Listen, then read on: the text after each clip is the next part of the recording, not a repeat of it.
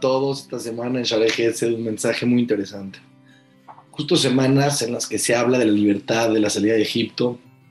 Libertad, libertad. ¿Quién no busca libertad en esta vida? La gran pregunta es, ¿qué es libertad?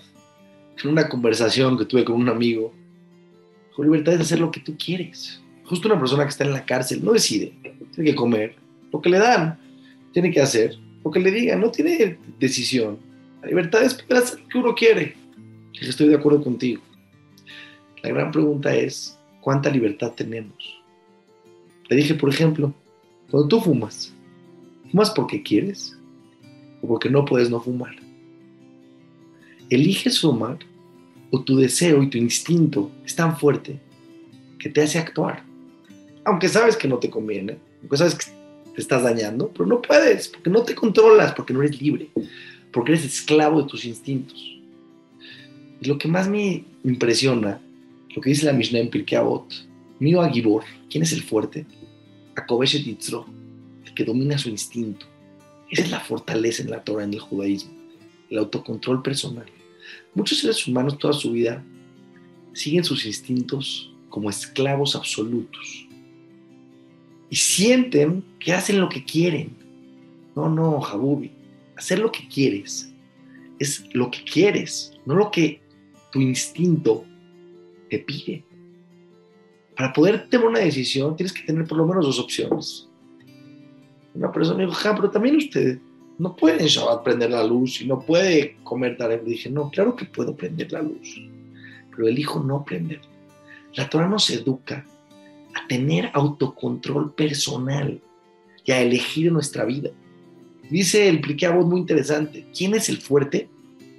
El que domina su estado emocional. Es el nivel más alto que hay. Principalmente su enojo. Es más grande el que controla su enojo que el que puede destruir toda una ciudad completa. ¿Por qué?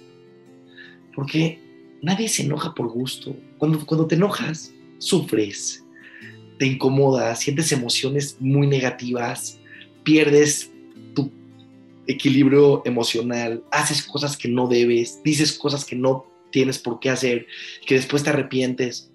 Javi, la madurez, el nivel espiritual elevado, viene con la libertad de poder tener control de tus emociones, principalmente de tu estado de ánimo, de no estar eh, subyugado a los estímulos externos que pasan termino con este mase que me fascina, me fascina.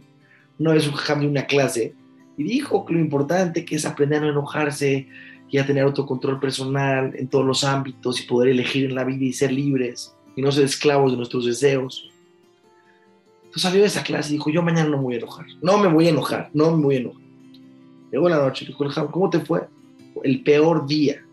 Desde que me levanté hasta que me dormí, hasta que llego aquí con usted, no me he parado de enojar un segundo parece que la gente se puso de acuerdo para hacerme enojar. Esposa y en la fábrica, y el negocio y en el coche, el de hambre, todos estaban en mi contra.